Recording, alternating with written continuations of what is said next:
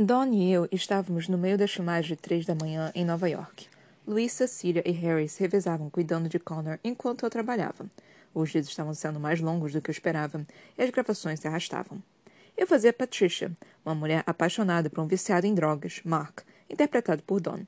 E todos os dias eu constatava que não era mais o Don que conheci, que aparecia no set e dizia umas poucas falas e valendo apenas do charme. Sua atuação era marcante, superlativa e restritiva. Ele estava pegando elementos de sua vida pessoal e transportando para o filme. No set, a gente sempre torce para que tudo se revele da forma mágica diante das lentes das câmeras, mas nem sempre dá para ter certeza. Mesmo quando Harry e eu trabalhávamos juntos, tendo acesso ao primeiro corte das filmagens e vendo tantas vezes que perdíamos a noção do que era realidade e do que era filme, só havia a plena certeza de que todas as partes iam se encaixar com perfeição quando víamos o copião. Mas no set de três da manhã, eu simplesmente sabia. Era um filme que mudaria o modo como as pessoas me viam e como viam Don. Achei que seria bom bastante para mudar vidas, para fazer as pessoas abandonarem o vício. Seria tão bom que alteraria a maneira como os filmes eram feitos. Então dei tudo de mim. Quando Max disse que precisava de mais dias de filmagem, abri mão de um tempo com Connor para estar no set. Quando Max pediu mais noites, abri mão de jantares e conversas com Cilia. Devo ter ligado para ela quase todos os dias para pedir desculpas sobre alguma coisa, por não poder encontrá-la no restaurante na hora marcada, por fazê-la ficar em casa cuidando de Connor para mim. Dava para ver que ela estava um tanto arrependida de ter me incentivado a fazer o filme. Acho que não gostava da ideia de eu trabalhar com meu ex-marido todos os dias, nem de trabalhar com Max Girard todos os dias, nem de fazer tantas horas extras. E fiquei com a impressão de que, apesar de ela amar minha garotinha, ficar de babá não era seu modo favorito de desfrutar o tempo livre. Mas ela não se manifestou nada disso. E só me deu apoio. Quando ligava para dizer que chegaria atrasada pela milionésima vez, ela dizia: Tudo bem, querida. Não se preocupa. Capricha aí. Ela era um excelente parceiro nesse sentido. Me colocava em primeiro lugar, assim como meu trabalho. Perto do fim das filmagens, após um longo dia de cenas de forte teor emocional, eu estava me trocando para ir embora quando Max bateu na porta. Oi, falei. O que você está tramando? Ele olhou bem para mim e sentou. Continuei de pé, mais do que disposta a ir para casa. Evelyn, acho que nós temos que conversar sobre uma coisa. Ah, temos? A cena de amor é na semana que vem. Estou sabendo. O filme está quase pronto. Pois é. E acho que está faltando alguma coisa. Tipo o quê? Acho que os espectadores precisam entender o magnetismo brutal da atração com, entre Patricia e Mark. Concordo. Foi por isso que topei mostrar os peitos. Isso é uma coisa que nenhum outro cineasta, inclusive você, conseguiu de mim antes. Pensei que fosse ficar empolgado. Sim, claro que estou. Mas acho que precisamos mostrar que Patricia é uma mulher que faz o que quer, que obtém prazer dos pecados da carne. No momento, até aqui, ela é um mártir. Uma santa que vem ajudando Mark o filme inteiro, dando apoio para ele. Sim, por causa do amor que sente por ele. Sim, mas também precisamos entender por qual desse amor por ele. O que ele dá em troca de tudo isso? Aonde você está querendo chegar? Quero filmar o que quase ninguém mostra. E o que seria? Quero mostrar você transando com ele porque gosta da coisa. Ele regalou os olhos, excitado. Estava em um frenesi criativo. Sempre soube que Max era um tanto lascivo, mas aquilo era diferente. Era um ato de rebeldia. Pensa bem, as cenas de sexo em geral servem para falar de amor. Ou de poder. Max faz, faz que não com a cabeça. Quero mostrar ao público que uma parte da razão para Patricia amar Mark é porque ele a leva ao orgasmo. Parei um pouco para pensar, tentando assimilar a situação. Não deveria parecer um escândalo, mas com certeza era. As mulheres viam o sexo como uma forma de intimidade, os homens como uma forma de prazer. É o que a nossa cultura ensina.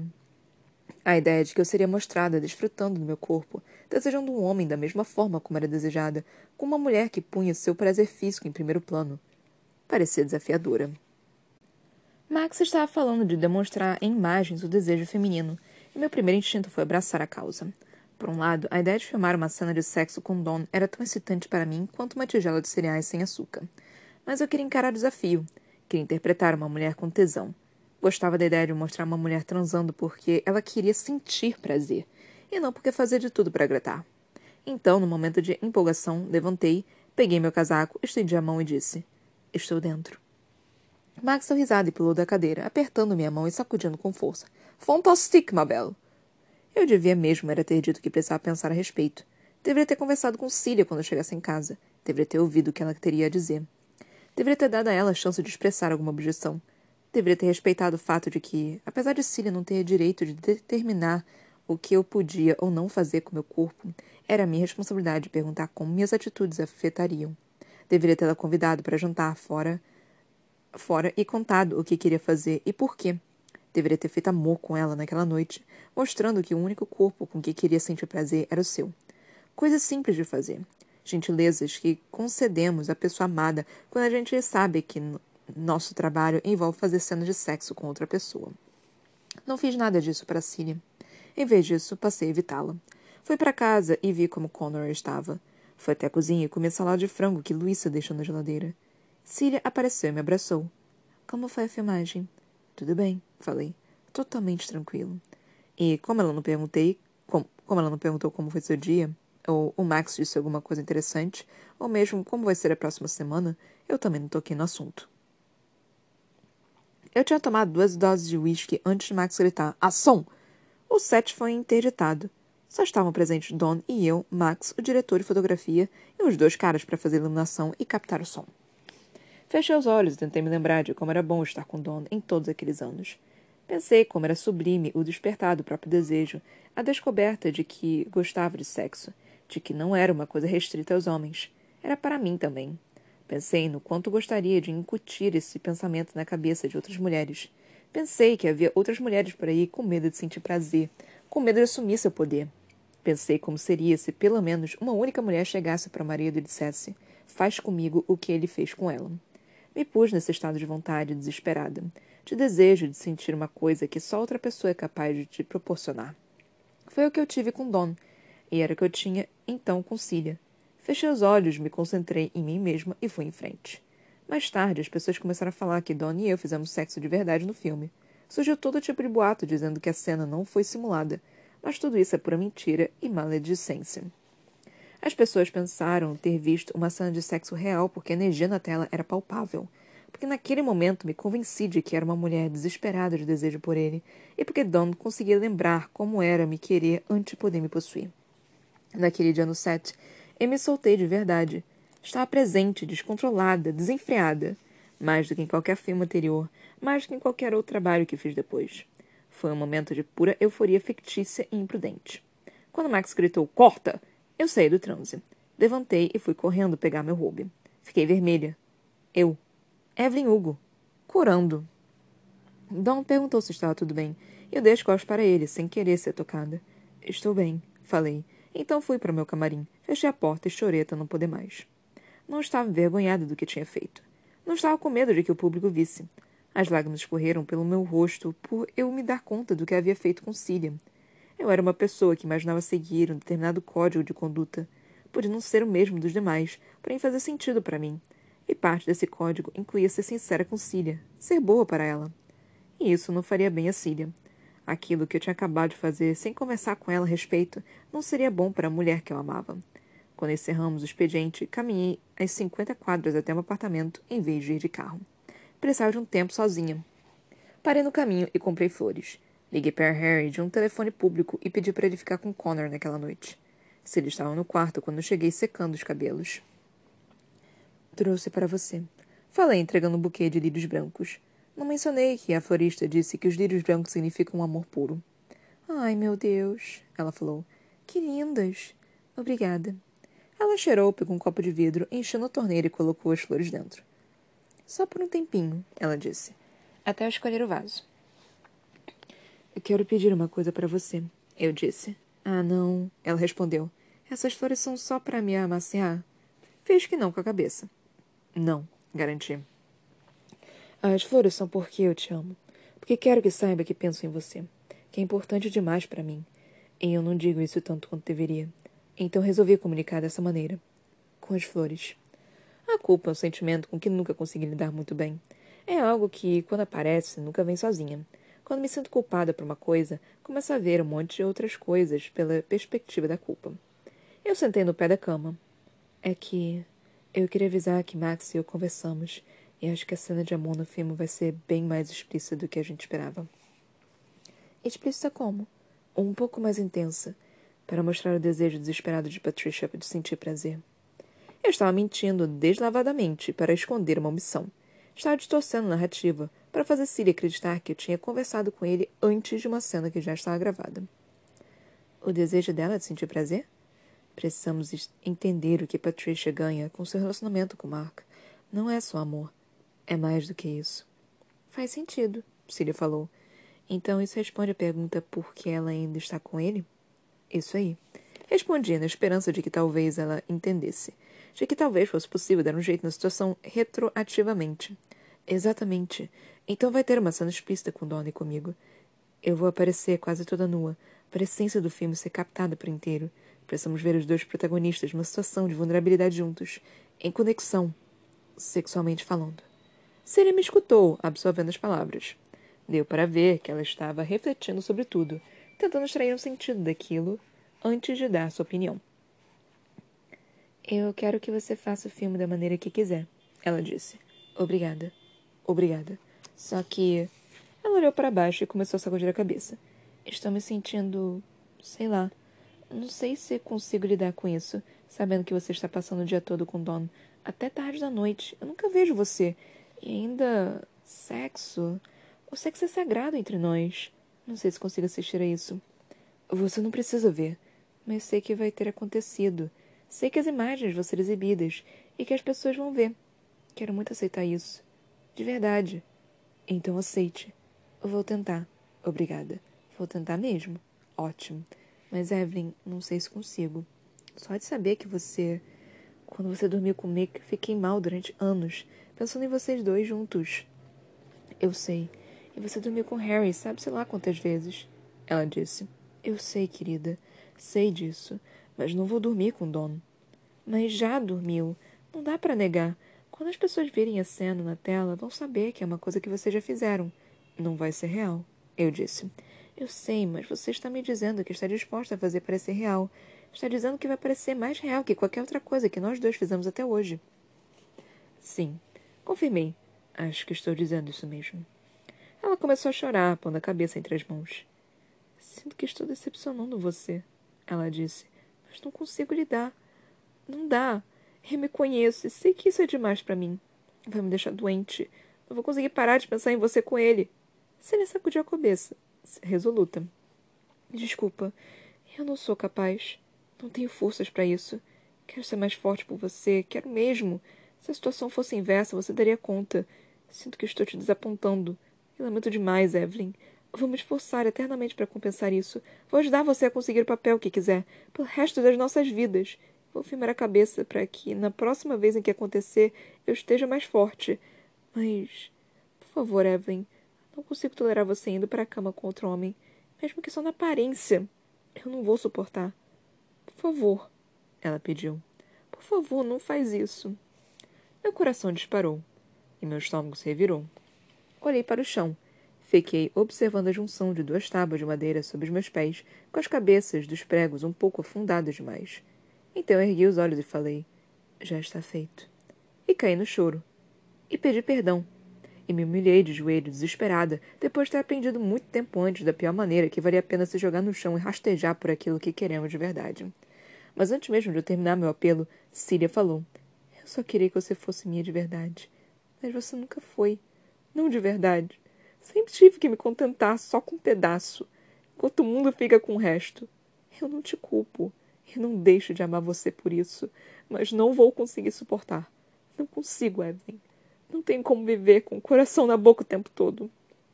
E saiu porta fora e me deixou.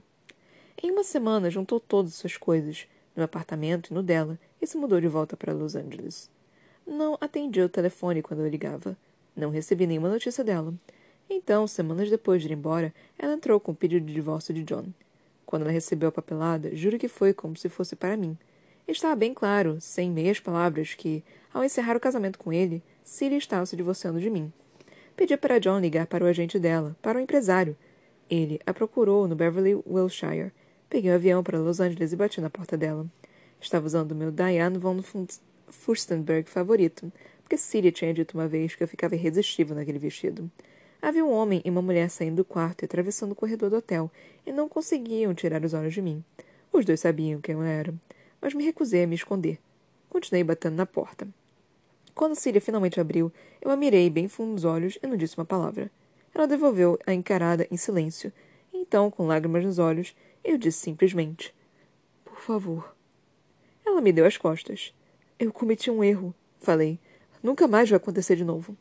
Da última vez que tínhamos brigado assim, eu me recusei a me desculpar. Dessa vez realmente achava que, se admitisse que estava errada, cedesse com sinceridade e no fundo do coração, ela iria me perdoar. Mas não foi o que aconteceu. Eu não posso continuar assim. Ela respondeu, sacudindo a cabeça. Estava usando uma calça jeans de cintura alta e uma camiseta Coca-Cola. Os cabelos estavam compridos, abaixo dos ombros. Cília tinha 37 anos, mas parecia estar na casa dos 20. Sempre teve um ar de juventude que em mim, na verdade, nunca existiu. Eu estava com 38 e começou a mostrar as marcas do tempo. Quando ela falou isso, caí de joelhos, no meio do corredor do hotel, e comecei a chorar. Ela me puxou para dentro. Me aceite de volta, Cília, eu implorei. Me aceite de volta e eu vou desistir de tudo. De tudo menos de Connor. Nunca mais vou atuar. Vou revelar nossa relação para o mundo. Estou disposta a me dar por inteiro para você. Por favor. Cília escutou, mas então, com muita calma, sentou na poltrona ao lado da cama e falou: Evelyn, você não é capaz de ceder. E nunca vai ser. E vai ser a tragédia da minha vida não conseguir amar você o suficiente para que seja só minha. Não existe ninguém capaz de amar você o bastante para isso.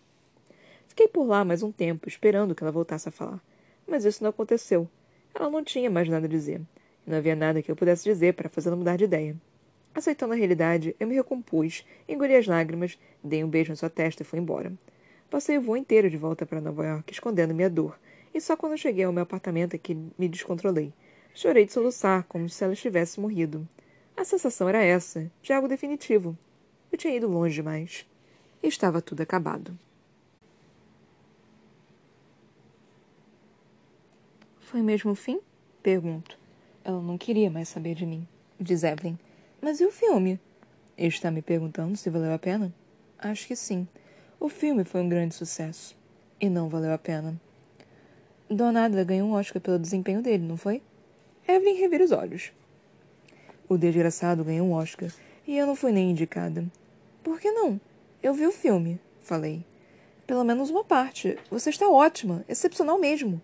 Pensa que eu não sei disso? Bom, então por que você não foi indicada? Por que não? Responde Evelyn irritada. Porque eu não podia receber nenhum reconhecimento formal. O filme foi classificado como proibido para menores. Gerou uma avalanche de cartas de protesto em quase todos os jornais do país. Era escandaloso demais, explícito demais. Deixava as pessoas excitadas. Isso tinha de ser culpa de alguém. E eu paguei o pato. Quem mais poderia ser responsabilizado? O diretor francês? Os franceses são assim mesmo e ninguém ia apontar o dedo para Don Adler, que tinha acabado de se redimir.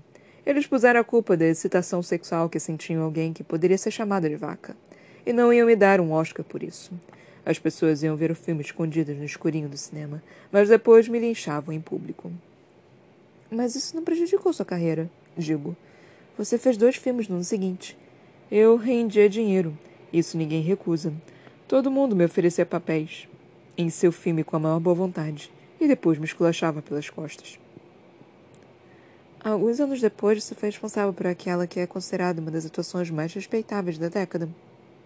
Sim, mas eu não deveria nem precisar dar uma volta por cima. Não fiz nada de errado. Bom, hoje em dia nós sabemos disso. Tem muita gente elogiando você e o filme também, desde meados da década de 80. Olhando para trás, tudo parece mais fácil, diz Evelyn. Só que eu passei anos com uma letra escarlate estampada no peito, enquanto homens e mulheres do país inteiro faziam todo tipo de sacanagem entre quatro paredes, pensando naquele filme. As pessoas ficaram chocadas com a apresentação de uma mulher que gosta de foder. E apesar de saber que não é a maneira mais elegante de me expressar, não conheço outro jeito de descrever a coisa. Patricia não era o tipo de mulher que queria fazer amor. Ela queria foder. E a gente mostrou isso. E as pessoas odiaram se dar conta de que gostaram de ver. Essa raiva ainda não passou. Dá para ver pela maneira como ela cerra os dentes. Você ganhou um Oscar não muito depois disso. Eu perdi Síria por causa desse filme. Ela rebate. A vida que eu tanto adorava virou de cabeça para baixo por causa desse filme. Entendo que a culpa foi minha, claro. Fui eu quem fiz uma cena de sexo explícito com meu ex-marido, sem falar com ela primeiro. Não estou tentando culpar outras pessoas pelos erros que cometi no meu relacionamento. Mas mesmo assim. Evan fica em silêncio, perdida por um instante nos próprios pensamentos. Quero perguntar uma coisa para você, porque acho importante ouvir isso da sua própria boca. Explico. Tudo bem? O fato de você ser bissexual pesou no seu relacionamento? Quero ter certeza de que vou retratar a sexualidade dela em todas as suas nuances, todas as suas complexidades. Como assim? Ela pergunta. Dá para sentir um leve incômodo em seu tom de voz. Você perdeu a mulher que amava por causa das suas relações sexuais com homens. Acho que isso tem relevância para sua identidade? Evelyn me escuta e digere minhas palavras. Em seguida, balança negativamente a cabeça. Não. Eu perdi a mulher que amava porque dava mais valor à fama do que a ela. Não teve nada a ver com minha sexualidade. Mas você usou sexualidade para conseguir coisas dos homens, coisas que Síria não tinha como proporcionar. Evelyn sacode a cabeça com ainda mais ênfase. Ah, existe uma diferença entre sexo e sexualidade. Eu usei o sexo para conseguir o que queria. O sexo é só um ato. Já a sexualidade é uma expressão sincera de desejo e prazer. E isso eu sempre guardei só para Cília. Eu não tinha pensado nesses termos antes. Digo. Ser bissexual não significa ser infiel. Diz Evelyn. Uma coisa não tem nada a ver com a outra. Tampouco significava que Cília só era capaz de satisfazer metade das minhas necessidades. Não tenho como não interrompê-la. Eu não. Sei que você não quis dizer isso, garante Evelyn, mas quero que você explique tudo usando as minhas palavras. Quando Cília disse que não podia me ter completamente, foi porque eu era egoísta e tinha medo de perder tudo que consegui. Não porque existem dois lados de mim que uma só pessoa jamais seria capaz de satisfazer. Cília se desiludiu comigo porque eu passava metade do tempo expressando meu amor e a outra metade escondendo esse amor dela. Nunca traí Cília nenhuma única vez. Se a definição de traição é desejar outra pessoa ir para a cama com ela, isso eu não fiz mesmo. Quando eu estava com Cília, estava com ela por inteiro, da mesma forma que qualquer outra mulher casada com um homem. Eu olhava para outras pessoas, claro, assim como todo mundo que é comprometido, mas eu amava Cília e compartilhava meu eu verdadeiro apenas com ela. O problema era que eu usava meu corpo para conseguir outras coisas que queria, e não parei de fazer isso nem mesmo por ela. Essa sim foi minha desgraça. Ter usado meu corpo quando era meu único recurso e ter continuado a fazer isso quando já tinha mais opções e continuar usando o mesmo quando sabia que magoaria a mulher que eu amava. E, para piorar, eu ainda tornei cúmplice disso. Coloquei Cília numa posição em que ela era obrigada a aprovar minhas escolhas apesar de suas objeções. Cília pode ter me deixado de um dia para outro, mas foi por mágoa acumulada.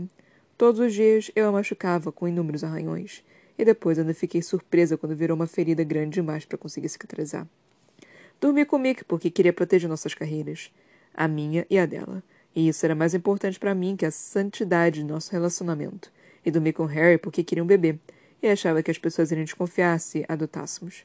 Porque tinha medo de chamar a atenção para o caráter assexuado do meu casamento. E considerei isso mais importante que a santidade do nosso relacionamento. E quando Max Girard teve uma boa ideia para o aspecto criativo de um filme, eu topei. E me dispus a fazer isso sem me preocupar com a santidade do nosso relacionamento. Você está sendo muito dura consigo mesmo, falei. Cília não era perfeita. Ela também sabia ser cruel. Evelyn encolhe os ombros de leve. Ela sempre soube compensar o lado ruim com muita coisa boa. Eu? Bom, eu não fiz isso por ela. Deixei a coisa no meio a meio, o que é a coisa mais cruel que alguém pode fazer à pessoa amada, porque não proporciona coisas boas em quantidade suficiente para que consigam suportar as ruins. Eu só percebi isso depois que ela me deixou, claro, e tentei me redimir. Só que já era tarde demais. Como ela mesma disse, simplesmente não aguentava mais, porque eu demorei demais para entender o que importava de verdade. Não por causa da minha sexualidade. E acredito que você vai ser capaz de retratar isso da maneira certa. Eu prometo, digo. Vou sim. Eu sei que sim. E já que estamos falando de como eu gostaria de ser retratada, tem outra coisa que precisa ficar bem clara. Não vou ter como explicar nada depois que não estiver mais por aqui. Quero e preciso ter certeza de que você vai registrar o que vou falar agora com absoluta exatidão. Tudo bem, respondo. E o que é? Evelyn assume uma expressão mais taciturna. Eu não sou uma boa pessoa, Monique. Mostre isso claramente no livro. Não tenho a menor intenção de dizer que sou boa. Fiz uma porção de coisas que magoaram muita gente e faria de novo se fosse necessário. Não sei não, digo. Você não parece ser tão ruim assim, Evelyn. Você, mais do que qualquer um, vai mudar de ideia sobre isso. Ela retruca. E não vai demorar muito. Só o que consigo pensar é: porra, o que foi que ela fez?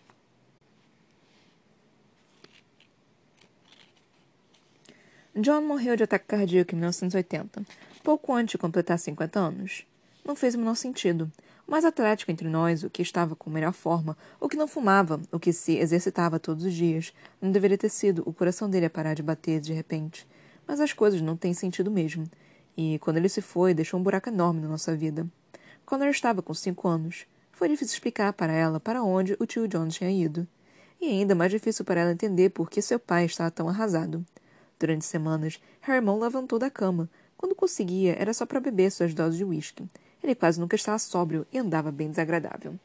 Síria foi fotografada aos prantos, com os olhos injetados, enquanto seu...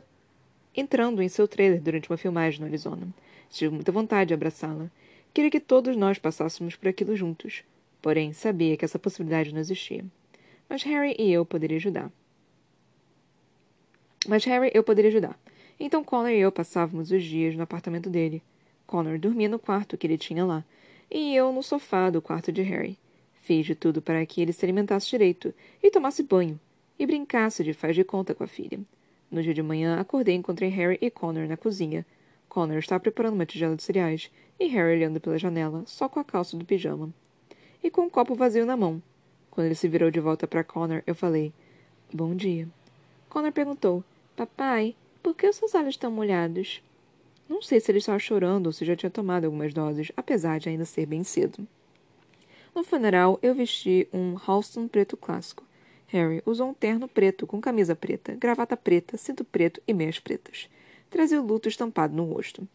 Aquela dor profunda e visceral não combinava com a história que passamos para a imprensa, que Harry e John eram amigos e que meu amigo era apaixonado por mim. E o fato de John ter deixado seu apartamento para Harry também não ajudava. Apesar do que meu instinto dizia, não pedia para Harry esconder seus sentimentos ou abrir mão do que herdou. Não me restavam mais muitas energias para esconder o que éramos. E tinha aprendido muito bem que sofrimento às vezes falava mais alto que a necessidade de manter as aparências. Cília estava lá, com um mini vestido preto de mangas compridas. Não veio me cumprimentar. Mal olhou para mim. Fiquei vidrada nela, morrendo de vontade de ir até lá e segurar sua mão.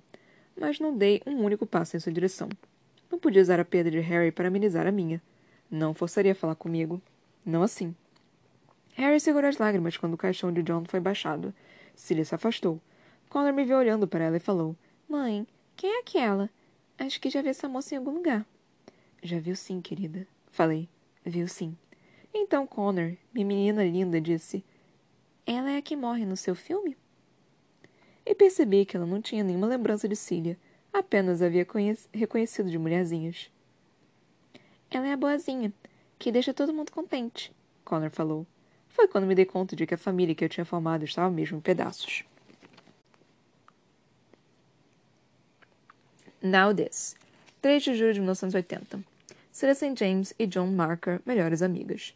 Sarah St. James e a recém-chegada a Hollywood John Marker se tornaram um assunto do momento na cidade. Marker, mais conhecido pelo papel que a transformou numa estrela no ano passado em Prometa-me, está caminhando a passos largos para ser a sensação da temporada. E quem melhor do que a queridinha da América para mostrar como se faz? Elas foram vistas juntas fazendo compras em Santa Mônica e almoçando em Beverly Hills. E, pelo jeito, andam inseparáveis. Estamos torcendo para que as duas tenham um plano de estrelar um filme juntas, porque seria uma combinação de talentos formidáveis.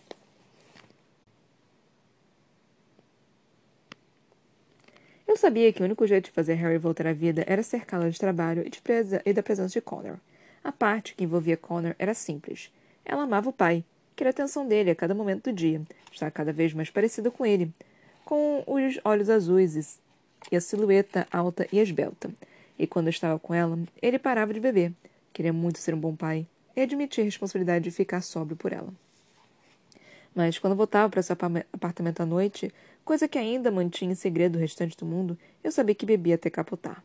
Nos dias em que não vinha nos ver, eu sabia que nem saía da cama. Então o trabalho era a única salvação. Eu precisava encontrar alguma coisa que o fisgasse. Tinha que ser um roteiro que despertasse sua paixão e que tivesse um ótimo papel para mim. Não só porque eu estava atrás de uma grande atuação, mas também porque Harry não faria nada apenas para si mesmo. Mas faria qualquer coisa que achasse que era o que eu precisava. Então comecei a ler roteiros, centenas dele, durante, durante meses.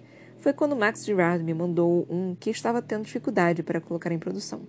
O nome do filme era Tudo por Nós. Era sobre uma mãe solteira que se muda para Nova York a fim de sustentar os filhos e ir atrás de seus sonhos. Era sobre tentar ganhar a vida numa cidade fria e difícil, mas também uma lição de esperança, de acreditar que era possível querer mais. As duas coisas poderiam interessar Harry. E o papel de Renee, a mãe, era honesto, digno e comovente. Fui correndo procurar Harry, implorei para que ele lesse. Quando ele tentou negar, falei: Acho que finalmente posso ganhar um Oscar. Foi isso que o convenceu a topar. Eu adorei formar tudo por nós. E não só porque me valeu a maldita estatueta, ou porque me aproximei ainda mais de Max Girard no set. Adorei filmar tudo por nós porque, apesar de não feito Harry largar a bebida, consegui tirá-lo da cama. Quatro meses depois que o filme foi lançado, Harry e eu fomos juntos à cerimônia do Oscar. Max Girard compareceu ao lado de uma modelo chamada Bridget Manners, mas durante semanas vinha dizendo, em tom de brincadeira, que queria ir comigo, que queria me dar, me ter ao seu lado. Até fez uma piadinha dizendo que, considerando todos os homens em quem tinha me casado, era de partir o coração que eu nunca tivesse me casado com ele. Eu era obrigado a admitir que Max estava se tornando uma pessoa bem próxima. Então, apesar de ele tecnicamente ter um acompanhante, a sensação que eu tive, enquanto todos estávamos juntos na primeira fileira, foi de que estava acompanhando dos dois homens mais importantes da minha vida. Connor estava no hotel, vendo tudo pela TV com Luísa, Naquele dia, ela entregou para mim e para Harry um desenho que tinha feito. O meu era uma estrela dourada. O de Harry era um relâmpago. Disse que era para dar boa sorte. Guardei o meu no decote, Harry no bolso do smoking. Quando anunciaram as indicações para o prêmio de melhor atriz, me dei conta de que eu nunca tinha acreditado que era mesmo capaz de ganhar. Com o Oscar viriam algumas coisas que sempre quis: credibilidade, dignidade.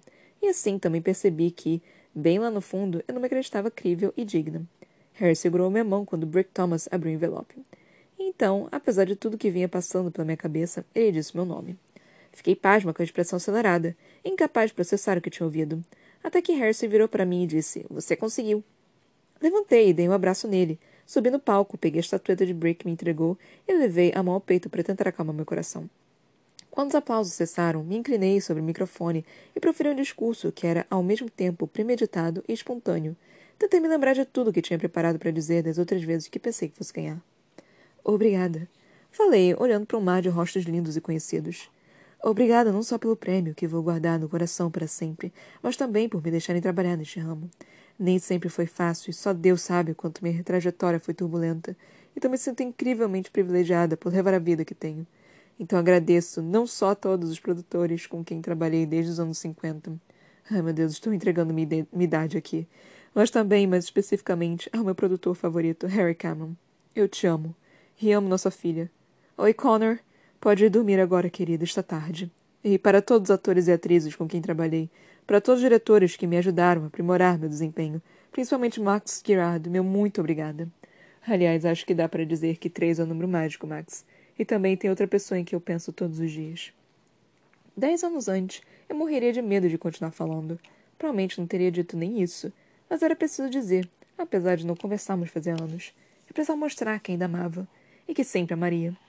Sei que ela está assistindo e espero que saiba o quanto é importante para mim. Obrigada a todos. Obrigada. Toda trêmula, eu desci do palco me recompus. Conversei com jornalistas, recebi os parabéns e voltei ao meu lugar bem a tempo de ver Max receber o prêmio de melhor diretor e Harry o de melhor filme. Depois, nós três posamos para infinitas fotos, com sorrisos de orelha a orelha nós tínhamos escalado a montanha até o topo e fincado nossa bandeira. Por volta da uma da manhã, depois de passar no hotel com Harry para ver como estava Connor, eu estava no jardim na frente da mansão do chefão da Paramount, de frente para uma fonte redonda que jogava água na direção do céu. Max e eu estávamos comentando maravilhados tudo o que tínhamos conquistado juntos. A limusine dele chegou. Quer uma carona de volta para o hotel? Ele perguntou. Onde está sua acompanhante? Max encolheu os ombros. Acho que ela só estava me usando para conseguir acesso à cerimônia. Eu dei risada. Coitadinho de você. Coitadinho nada. Ele respondeu, balançando a cabeça. Acabei de passar um tempão com a mulher mais linda do mundo. Eu sacudi a cabeça. Você é inacreditável. Você parece estar com fome. Vamos, entra no carro. Vamos comer uns hambúrgueres. Hambúrgueres? Tenho certeza de que até Evelyn Hugo come hambúrguer de vez em quando. Max abriu a porta da limousine e ficou esperando que eu entrasse. Sua carruagem, ele falou. Eu queria voltar pro hotel e ficar com Connor. Queria ficar observando minha filha dormir daquele jeitinho dela, com a boca aberta. Mas a ideia de comer um hambúrguer com Max e Ride, na verdade, não me pareceu tão ruim. Minutos mais tarde, o motorista estava tentando manobrar a limusine drive-thru de uma lanchonete Jack in the Box, e nós acabamos concluindo que era mais fácil descer e comprar na caixa. Max e eu entramos na fila, eu com meu vestido azul marinho de seda, ele de smoking, atrás de, atrás de dois adolescentes que pediram batatas fritas. Quando chegou nossa vez, a atendente deu um berro, como se tivesse visto um rato. Ai, meu Deus! Ela falou. Você é Evelyn Hugo! Eu dei risada. Não sei do que está falando, respondi. Depois de 25 anos, essa reação ainda era uma garantia de sucesso. É sim! Você é Evelyn Hugo! Que absurdo! Nossa, é o melhor dia da minha vida! Ela falou e gritou lá para os fundos. Norm, vem ver! Evelyn Hugo está aqui! E de vestido de gala! Max deu risada e cada vez mais gente se juntou para olhar. Comecei a me sentir como um animal de zoológico. Não é fácil acostumar a ser observada assim em lugares muito fechados. O pessoal da cozinha apareceu para me ver. Há alguma chance de conseguirmos dois hambúrgueres aqui? Max perguntou. Com um queijo extra no meu, por favor. Todo mundo ignorou. Você me dá um autógrafo? pediu a menina atrás do balcão. Claro, respondi toda gentil. Tinha esperança de que aquilo não iria demorar muito, que logo pegaremos a comida e iríamos embora. Comecei a assinar cardápios e chapéus de papel, até um ou outro recibo. Acho que preciso ir, falei. Já está tarde. Mas as pessoas não paravam, continuavam colocando coisas na minha frente. Você ganhou um Oscar, disse uma mulher mais velha. Agora mesmo. Eu estava vendo. Vi na TV. Pois é, ganhei sim, respondi. Apontei para Max com a caneta ainda na mão. Ele também. Max deu um aceno. Assinei mais algumas coisas, aceitei mais alguns apertos de mão. Então, eu preciso ir mesmo, falei. Só que estava cada vez mais cercada de gente. Certo, disse Max. Vamos deixar a moça respirar. Olhei na direção de onde vinha sua voz e vi quando ele se aproximou abrindo espaço entre as pessoas. Ele me entregou os hambúrgueres, me pegou no colo, me posicionou sobre o ombro e me tirou da lanchonete direto para a limusine. Uau! Falei quando ele me soltou. Ele se acomodou ao meu lado e pegou a sacola com os hambúrgueres. Evelyn, ele disse, que eu te amo. Como assim me ama? Ele se inclinou para o lado, amassando os hambúrgueres e me beijou. Para mim, foi como se alguém tivesse religado a eletricidade num prédio abandonado fazia tempo. Ninguém me beijava assim desde que Siri me deixou. Eu não era mais beijada com esse desejo, com o tipo de desejo que desperta ainda mais desejo, desde que o amor da minha vida tinha ido embora pela porta da casa. E lá estava Max, com dois hambúrgueres deformados entre nós, colando seus lábios calorosos aos meus. Foi isso que eu quis dizer. Ele falou quando se afastou de mim. Pode fazer o que quiser com essa informação. Na manhã seguinte, acordei com uma ganhadora do Oscar, acompanhada de uma menininha de ouro de sete anos de idade tomando café da manhã, pedido de serviço de quarto. Alguém bateu na porta. Peguei meu roube e fui abrir. Diante de mim havia duas dúzias de rosas vermelhas com um bilhete dizendo: Eu te amo desde que nós nos conhecemos. Tentei me segurar. Não vai dar. Peço divórcio, Mabel. Case comigo, por favor. Beijo, M.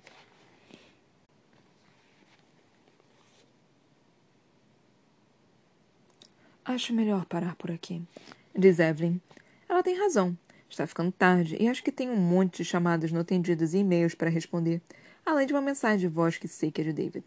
Certo, digo, fechando o caderno e interrompendo a gravação. Evelyn recolhe papéis e as canecas com um café velho que acumulamos durante o dia. Confiro o celular. Duas chamadas perdidas de David. Uma de Frankie, uma da minha mãe.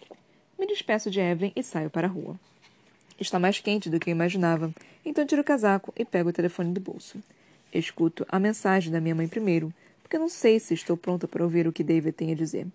Não sei direito o que eu quero ouvir da boca dele, mas sei que, de uma forma ou de outra, vou me decepcionar. Oi, querida, minha mãe diz. Só estou ligando para lembrar que vou estar aí logo, logo. Meu voo está marcado para sexta de manhã. Sei que você vai querer me encontrar no aeroporto por causa da vez que me perdi no metrô, mas não se preocupe. Sério mesmo. Darei conta de ir no JFK até o apartamento da minha filha. Ou do LaGuardia. Ai, meu Deus, será que eu comprei uma passagem para Newark sem querer? Não, eu não fiz isso. Não teria como. Enfim, estou bem animada para te ver, minha fofucha. Te amo. Começo a rir antes mesmo de terminar de escutar. Minha mãe já se perdeu em Nova York várias vezes. Não foi só uma. E sempre porque se recusa a pegar um táxi. Diz que sabe andar de transporte público, apesar de ter nascido e criada em Los Angeles e, portanto, não fazer nem ideia do que seja uma baldeação. Além disso, sempre odiei ser chamada de fofucha. Isso me faz lembrar que eu era uma criança gorda. Parecia uma bolinha fofa. Quando termino de ouvir a mensagem de voz e respondo com um de texto, estou animada para te ver também, a gente se encontra no aeroporto, só me avisa qual. Já estou na frente da estação de metrô. Eu poderia muito bem dizer a mim mesma que só vou ouvir a mensagem de David quando chegar ao Brooklyn. E quase faço isso. Falta pouco mesmo, mas em vez disso, paro diante da escada e aperto o play. Oi, ele diz com sua voz grave e familiar. Eu mandei uma mensagem para você, mas não tive resposta. Eu estou em Nova York. Estou em casa. Quer dizer, estou aqui no apartamento. Nosso apartamento. Ou seu apartamento. Sei lá. Estou aqui. Te esperando. Sei que deveria ter avisado antes, mas você não acha que a gente precisa conversar? Você não acha que ainda tem umas coisas que precisam ser acertadas? Eu estou me perdendo no meu raciocínio, então vou parar por aqui mas espero ver você daqui a pouco. Quando a mensagem termina, desço correndo as escadas, passo o cartão na catraca e entro no trem um pouco antes de fecharem as portas. Arrumo um cantinho para mim no vagão lotado e tento me acalmar enquanto o metrô segue ruidosamente da estação em estação. Que diabos ele está fazendo em casa? Desço o trem e vou para a rua. Visto o casaco ao sentir o ar mais gelado. O Brooklyn parece estar mais frio do que Manhattan hoje. Tento não ir correndo até o apartamento. Tento manter a calma, a compostura, não precisa ter pressa, digo a mim mesma. Além disso, não quero parecer toda esbaforida e muito menos descabelada. Abro a porta à frente e subo para o meu apartamento. Enfio a chave na fechadura. E lá está ele. David. Na minha cozinha, lavando louça como se morasse aqui. Oi, eu digo, dando uma olhada nele. Ele está exatamente igual. Olhos azuis, cílios grossos, cabelos cortados, bem rentes. Está usando uma camiseta cor de vinho e uma calça jeans escura. Quando eu o conheci e nos apaixonamos, lembro de ter pensado que o fato de ele ser branco tornava tudo mais fácil, porque nunca me diria que não sou negro o suficiente. E penso em Evelyn quando ouviu a empregada falar em espanhol na sua frente. Lembro de ter pensado que, por não ler muito, ele nunca ia achar que escrevo mal, e penso em Evelyn ouvindo de Síria que não era boa atriz. Lembro de ter pensado que ser a pessoa mais atraente do casal era bom, porque ele nunca me abandonaria. E penso em Evelyn sendo tratada por Don daquela maneira, apesar de ter talvez a mulher mais linda do mundo na época. Evelyn encarou os seus desafios, mas olhando para David agora, eu percebo que fugi de todos os meus. Talvez a vida toda. Oi, ele diz. Não consigo ficar de boca fechada. Não tenho tempo de medir as palavras antes de despejando em cima dele. O que você está fazendo aqui? Pergunto. David guarda no armário a tigela que tem nas mãos e se vira para mim. Voltei para acertar algumas coisinhas, ele disse. Eu, por acaso, sou uma coisinha para ser acertada? Questiono. Jogo minha bolsa num canto. Atiro longe os sapatos. Preciso me acertar com você, ele disse. Eu cometi um erro. Acho que ambos cometemos. Porque até este momento não percebi que tenho um problema de autoconfiança. Que a fonte de todos os meus problemas é que não confio em mim mesma a ponto de mandar os outros a merda. Como pude ter passado tanto tempo me contentando com tão pouco se sabia muito bem que o mundo esperava muito mais de mim? Eu não cometi erro nenhum, respondo, e fico tão surpresa, se não mais, do que ele. Monique, a gente agiu de forma precipitada. Eu fiquei chateado por você não querer ir para São Francisco, porque achava que tinha direito de pedir que você sacrificasse por mim, pela minha carreira. Começa a formular minha resposta, mas David continua falando. E você ficou chateada por eu simplesmente ter pensado em te pedir isso, porque sei como sua vida aqui é importante. Mas existem outros jeitos de lidar com a situação. Podemos manter uma relação à distância por um tempo, e de repente eu posso voltar para cá ou você ir para São Francisco em algum momento. Nós temos opções. É isso que estou dizendo. Não precisamos pedir o divórcio. Não precisamos abrir mão de nós. Eu me sento e começo a remexer as mãos enquanto penso. Agora que eu vi isso, percebo por que andava tão triste nas últimas semanas, me sentindo tão mal comigo mesma. Não foi pela rejeição, nem pelo coração partido. Foi pela sensação de derrota. Quando Dom me deixou, não fiquei com o coração partido. Simplesmente senti que meu casamento tinha fracassado. E são duas coisas bem diferentes. Evelyn disse exatamente isso na mesma passada. E agora eu entendo por que me afetou tanto. Eu estava incomodada por ter fracassado. Porque escolhi o cara errado. Porque entrei no casamento furado. Porque a verdade é que, aos 35 anos, nunca amei ninguém a ponto de querer fazer um sacrifício. Para isso acontecer, é preciso que eu abra meu coração primeiro. Alguns casamentos não são lá grandes maravilhas. Alguns amores têm limitações bem claras Às vezes, as separações acontecem porque as pessoas não combinavam para começo de conversa. Às vezes, o divórcio não é um abalo sísmico. Às vezes, são só duas pessoas saindo de uma situação nebulosa. Eu não acho que. Acho que você deveria voltar para São Francisco. Eu digo por fim. David vem sentar comigo no sofá. Eu acho que você deveria ficar por lá. Complemento. E, na minha opinião, uma relação de distância não é a saída. Acho que o divórcio é a melhor decisão. Monique. Me desculpa. Digo quando ele segura minha mão. Eu não queria me sentir assim. Mas suspeito que lá no fundo é essa a sua opinião também. Você não veio até aqui porque estava com saudade, ou porque estava difícil viver sem mim. Você disse que não queria desistir. E veja só, eu também não quero desistir. Não quero fracassar nisso. Só que essa não é uma boa razão para as pessoas ficarem juntas. Precisamos saber por que não queremos desistir. Não basta não querer desistir. E eu. Eu não tenho nenhuma razão. Não sei como dizer o que quero de uma forma que seja gentil, então vou logo falando.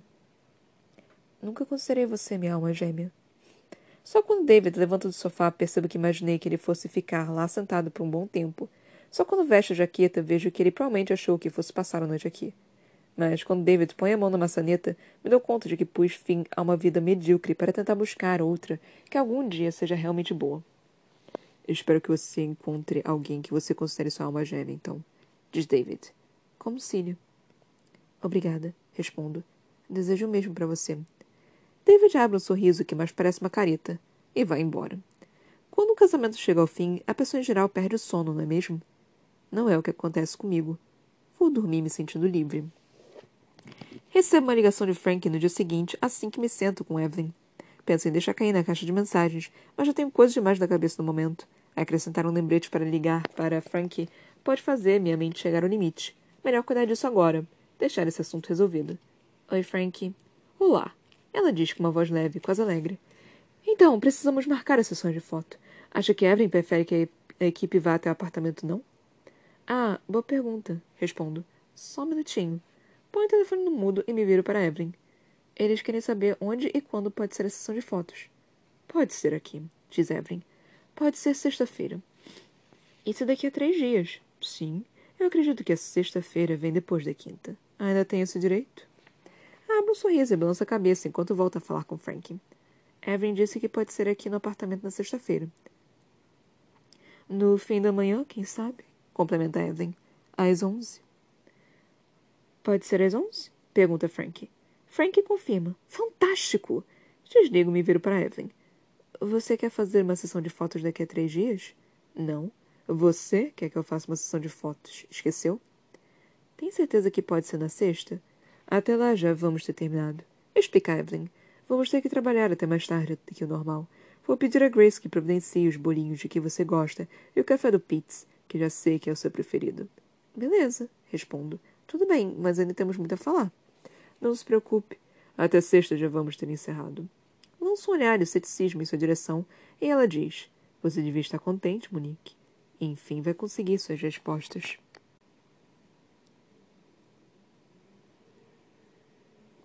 Quando Harry leu o bilhete que Max me mandou, ficou num silêncio perplexo. A princípio pensei que eu tivesse magoado, mas então percebi que ele estava pensando. Tínhamos levado Connor para brincar no parquinho em Coldwater Canyon, em Be Beverly Hills. Nosso voo de volta para Nova York saía dali algumas horas. Connor estava no balanço, eu e Harry de olho nela. Nada mudaria entre nós, ele falou, se a gente se divorciasse. Mas Harry, John se foi. Cília se foi. Não precisamos mais nos esconder atrás dessa história de casar amigos. Nada mudaria. A gente mudaria. Falei, vendo Connor flexionar as pernas com mais força para ir mais alto. Harry olhava através dos óculos escuros, com um sorriso no rosto. Ele fez um aceno. Muito bem, querida, ele gritou. Não esquece de segurar bem nas correntes se quiser balançar alto assim. Ele tinha começado a controlar um pouco a bebedeira. Estava aprendendo a escolher os momentos em que poderia se deixar levar e nunca permitia que isso atrapalhasse as coisas com o trabalho ou com a filha. Mas eu ainda estava preocupada com o que ele faria se fosse deixado sozinho. Harry se virou para mim. A gente não mudaria, Eve. Prometo para você. Eu continuarei vivendo no mesmo apartamento como agora. E você no seu. Poderei visitar vocês todos os dias. Connor pode dormir na minha casa quando quiser. Em termos de manter as aparências, faria muito mais sentido. Logo mais as pessoas vão começar a perguntar por que cada um de nós mora num lugar. Harry, Pode fazer o que quiser. Se não quiser ficar com Max, não fique. Só estou dizendo que existem boas razões para o divórcio. E poucos contras, tirando que não vou mais poder dizer que você é minha esposa, o que sempre me encheu de orgulho. Mas a gente continuaria a ser o que sempre foi. Uma família. E acho que uma paixão te faria bem. Você merece ser amada, sim. Você também. Harry abriu um sorriso tristonho. Eu tive meu amor. E ele se foi. Mas para você ainda é tempo. Se... Talvez seja com Max, talvez não. Mas quem sabe existe alguém. Não gosto da ideia de me divorciar de você. Falei. Por menos que isso possa significar. Olha, pai! Connor diz enquanto sacode as pernas no ar, indo até o alto, então salta, caindo de pé. Eu quase morro do coração. Harry dá risada. Que incrível! Ele diz, então se vira para mim. Ops, é provável que eu tenha ensinado isso para ela. Imaginei. Connor voltou para o balanço e Harry se aproximou de mim e me envolveu no, com o abraço. Sei que você não gosta da ideia de se divorciar de mim, ele disse, mas gosto da ideia de se casar com Max. Caso contrário, não teria se dado o trabalho de mostrar esse bilhete. Você jura que está falando sério? Perguntei.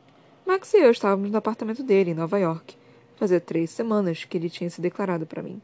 Jurro, Max garantiu. Jurro de pés juntos. Para valer? Palavra de honra. A gente mal se conhece, eu disse. Nós nos conhecemos desde 1960, Mabel. Você simplesmente não se dá conta do quanto tempo já se passou. São mais de vinte anos. Eu tinha mais de quarenta nessa época. Max era um pouco mais velho, com uma filha e um marido de fachada. Pensei que me apaixonar estivesse fora de questão para mim. Não imaginava como poderia acontecer. E lá estava um homem, um cara bonito, de quem eu gostava, com quem tinha um histórico dizendo que me amava. Então você está sugerindo que eu me separe do Harry? Assim, do nada? Por causa de uma coisa que achamos que pode estar acontecendo entre nós? Max franziu a testa. Eu não sou tão burro quanto você pensa. Ele respondeu. Eu não acho que você seja burro. Harry é homossexual. Ele continuou. Senti meu corpo se retesar, se afastar dele o máximo possível. Não faço ideia do que você está falando. Retruquei. Max deu risada. Essa frase não funciona na fila da lanchonete. E não vai funcionar agora. Max, você não gosta de ficar comigo? Claro que gosto.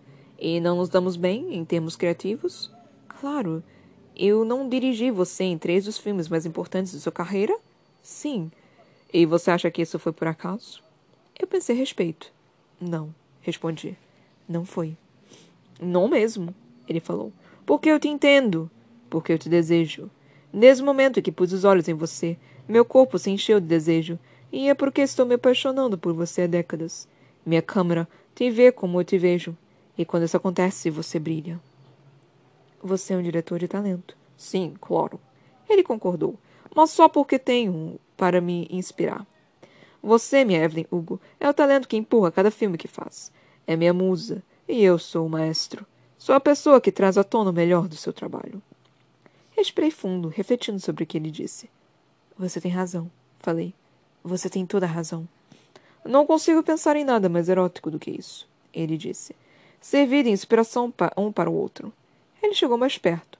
Eu senti a sua expressão contra minha pele, e não consigo pensar em nada mais significativo do que esse nosso jeito de se entender. Você devia se separar de Harry. Ele vai ficar bem. Ninguém sabe o que ele é. E, quem sabe, ele não está falando nada a respeito. Você não precisa mais protegê-lo. E eu preciso de você, Evelyn. Preciso demais de você. Ele sussurrou no meu ouvido. O calor de seu hálito, a sensação de sua barba por fazer roçando meu rosto. Isso me despertou. Eu agarrei. E beijei. Tirei minha blusa. Rasguei a dele. Abri o cinto de sua calça, puxando a fivela com força. Arrebentei o botão da minha calça jeans e me arremessei contra ele. A maneira como ele me pegou, como se movia, deixava claro que estava louco por, fim, por mim. Que sentia um homem de sorte por poder me tocar. Quando puxei as alças do sutiã e deixei os meus seios à mostra, ele me olhou nos olhos e levou a mão ao meu peito como se tivesse descoberto um tesouro escondido. Foi muito bom ser tocado desse jeito, libertar meu desejo. Ele deitou no sofá e eu montei em cima dele e comecei a me mexer do jeito que eu quis, obtendo o que precisava, sentindo prazer pela primeira vez em anos.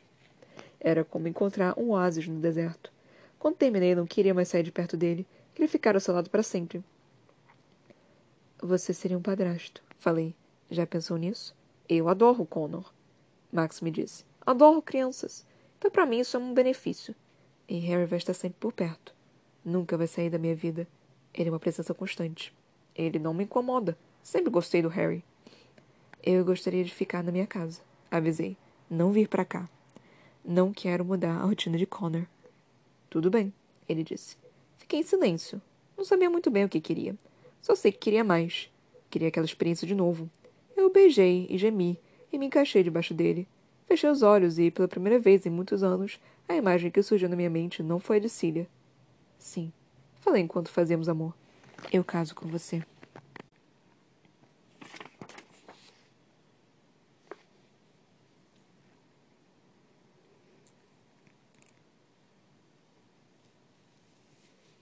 Eu continuo contando errado essa jossa, mas nós terminamos o, o capítulo do Harry, a parte do Harry.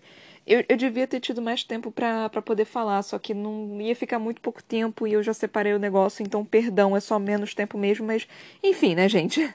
Então basicamente vai ser um resumão de novo. Cara, eu não sei como é que estão os próximos capítulos. Eu pensei que poderia ter mais, mas enfim, não tenho tanto tempo para falar. É... Cília terminou com a Evelyn.